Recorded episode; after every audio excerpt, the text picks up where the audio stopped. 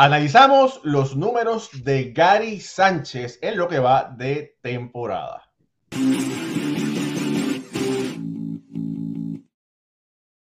Saludos familia, mi nombre es Raúl Ramos, me acompaña Alfredo Ortiz. Esto es Béisbol. Ahora suscríbase a nuestro canal, dele like a esta transmisión, compártela para que usted nos ayude a crecer. Y sí, Alfredo, vamos a hablar eh, brevemente sobre Gary Sánchez, mejor conocido como el Kraken. ¿Y por qué vamos a hablar? Bueno, fácilmente es uno de los jugadores más eh, conocidos, amado, odiado por la fanaticada de, de, los Yankees de Nueva York y también ahora por muchos eh, fanáticos latinoamericanos, en especial los fanáticos de los eh, gemelos de Minnesota. Hoy hubo un juego muy interesante donde Gary fue parte de este partido, vamos a compartirlo por acá, donde Clayton Kershaw tiró siete entradas perfectas. Los Ángeles Dodgers ganaron este juego 7 a 0 lo interesante del caso es que Gary Sánchez obtuvo eh, un hit, rompió el, el no-hitter, como es el perfecto de este partido. Y por eso es que vamos a hablar hoy sobre Gary Sánchez, Alfredo. Sí, la, la, nota importante es la labor de Clayton Kershaw. Eh, siete entradas de, de béisbol perfecto. Solamente llevaba 80 lanzamientos cuando Dave Robert decidió sacarlo del juego. Y esto es una decisión bien importante que toman en los dirigentes, ¿verdad? Principalmente a principios de, a principios de la temporada, donde tú no quieres extender mucho los, los lanzadores. Y Kershaw explicaba eh, luego del partido que él mal, lo más que había hecho eran 75 lanzamientos eh, en, preparación para la temporada. Así que ya con 80 lanzamientos estaba sobre eso.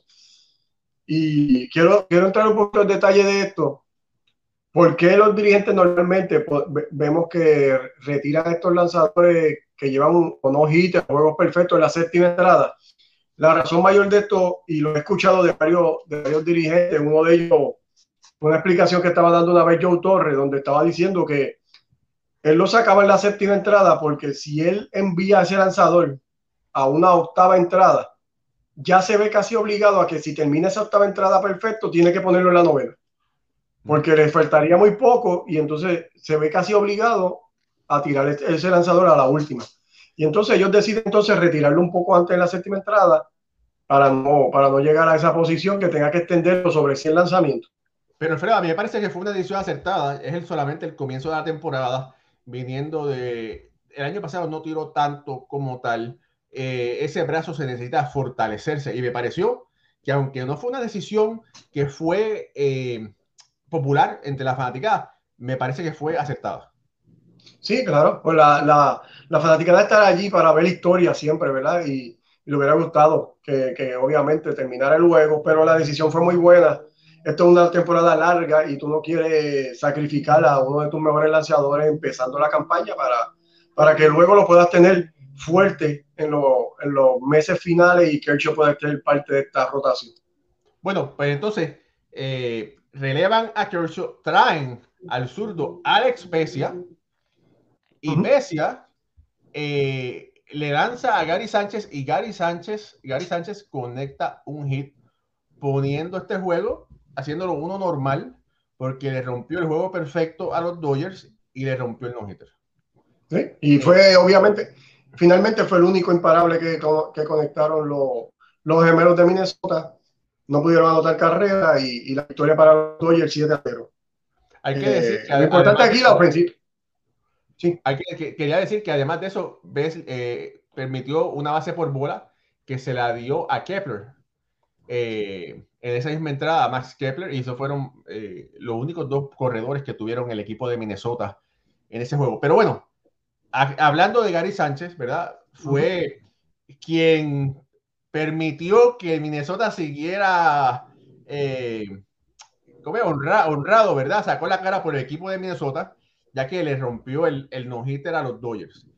Van apenas seis partidos de la temporada. El equipo de Minnesota ha ganado dos, ha perdido cuatro. Y estábamos hablando fuera de cámara que Sánchez ha visto acción en tres partidos como eh, designado y tres como como designado. Okay. Dos, como designado y 3 como receptor, que hace un total de 26, perdón, 26 entradas detrás del plato. Al momento, una gran noticia para, para los fanáticos de Gary Sánchez, no, no ha hecho ningún pass ball, que es una de las cosas que sabíamos y veníamos bien pendientes que tenía que mejorar. Eh, y Gary Sánchez, pues, a este principio de temporada se está viendo más cómodo detrás del plato. Eh, me refiero como receptor y está haciendo una labor aceptable. Sabemos que tiene un brazo poderoso. Si él puede estabilizar su mascotín con ese brazo que tiene Gary Sánchez, sería una, un arma extra que tendría ese equipo de Minnesota detrás del plato. Oye, eh, Alfredo, hay que decir también, que, hay que, hay que decir que Sánchez eh, batió el segundo cuadrangular eh, más largo en lo que va de temporada para el equipo de, de Minnesota. El más largo fue el conectado por eh, Carlos Correa, que fue de 458 pies, pero Sánchez batió uno por nada más y nada menos de 446 pies, que hay que tener bastante fuerza para lograr eso, y lo hizo contra el equipo de Seattle. Sí, en, la temporada Gary Sánchez ha tomado oficialmente 18 turnos al bate, un cuadrangular, como lo menciona. Me preocupa un poco, eh, lleva nueve nueve, nueve ponches en 18 turnos oficiales, eh, una sola base por bola. Este, este ratio tiene que mejorar para él. Eh, cuatro imparables hasta el momento. Y las proyecciones para Gary Sánchez, según Fangraph, para esta campaña, lo pone jugando 111 juegos, eh, conectando 21 cuadrangulares, 61 carreras remolcadas, un promedio bajo, ¿verdad? Y esto dejando llevar de su producción en los últimos años de 205 solamente, con un WOBA de 308 y un WAR de 1.1. Bueno, eh, las, con las personas que hemos hablado me han dicho que, que, Sánchez está contento de estar en Minnesota, está jugando más relajado, lo hemos visto mejor, como tú habías dicho, detrás del plato. Ahora es, es él, él, es un bateador, él es un jugador profesional. Ahora es encontrarse en la zona y poder regresar a los números de antaño, poder producir en grande para este equipo de Minnesota que de verdad lo necesita. Sí, obviamente. Eh, él es una potencia detrás del plato y ellos lo que necesitan es que Gary llegue a ser el, el Gary Sánchez que fue para el 2017, 2018 con el equipo de los Yankees, que jugó 100 sobre 100 partidos en ese 2017, fue una fuerza en el medio de la alineación y este, este bateador que tiene un gran potencial como ofensivamente es lo que Minnesota espera que Gary pueda producir. Y ya tú ves que lo están, lo están este, utilizando también como bateador designado. Así que ofensivamente ellos están contando con Gary Sánchez que, que pueda aportar grande para este equipo. Y es lo que nosotros esperamos. Oye, eh, Alfredo, eh, quisiera tocar otro tema rápidamente antes de, salir. Eh, George que fue, que fue compañero de cambio, fue compañero de equipo con Gary en Nueva York, llegó a Minnesota en el cambio eh, por George Donaldson y en Calefa. Y bueno, en esta temporada, el colombiano está bateando eh, 273 productos de 3 hits en 11 turnos al bate, un cuadrangular, tres carreras anotadas, dos empujadas. ¿Cómo sí, eh, pues de Shella, fíjate, a mí no me preocupa la, la, producción de Gio. Yo sé que los números de él estar ahí después que esté saludable. Va a poner buenos números eh, defensivamente, un as en la tercera base.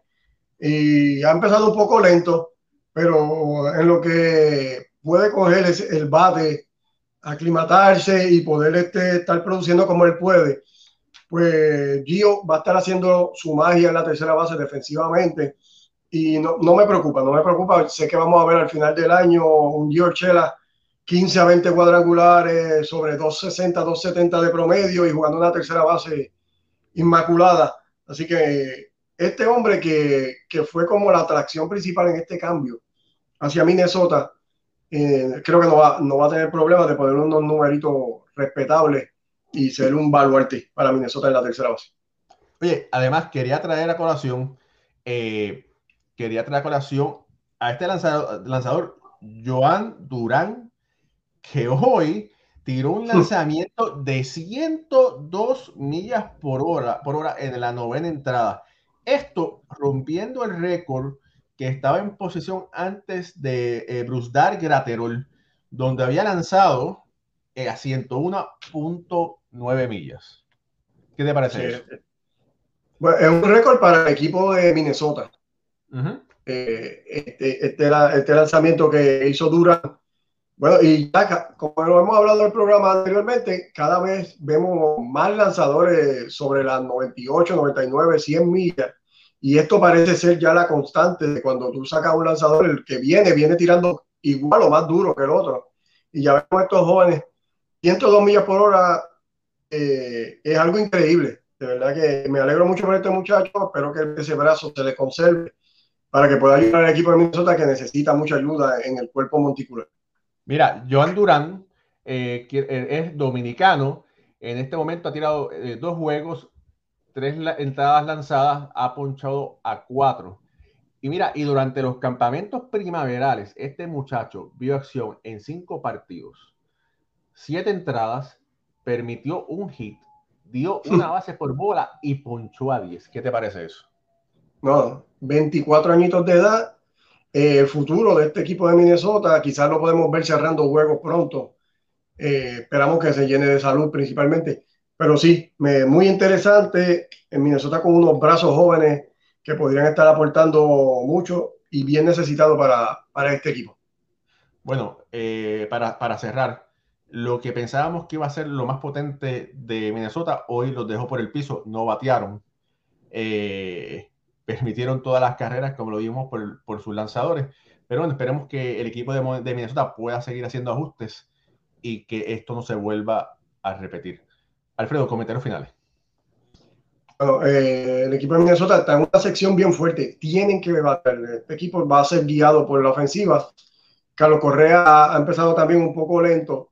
Tiene que producir más para que Minnesota entonces pueda eh, ganar el juego y que tenga y llevar ese récord positivo que es lo que ellos quieren porque está en una, una sección bien competitiva este, esta central de la Liga Americana.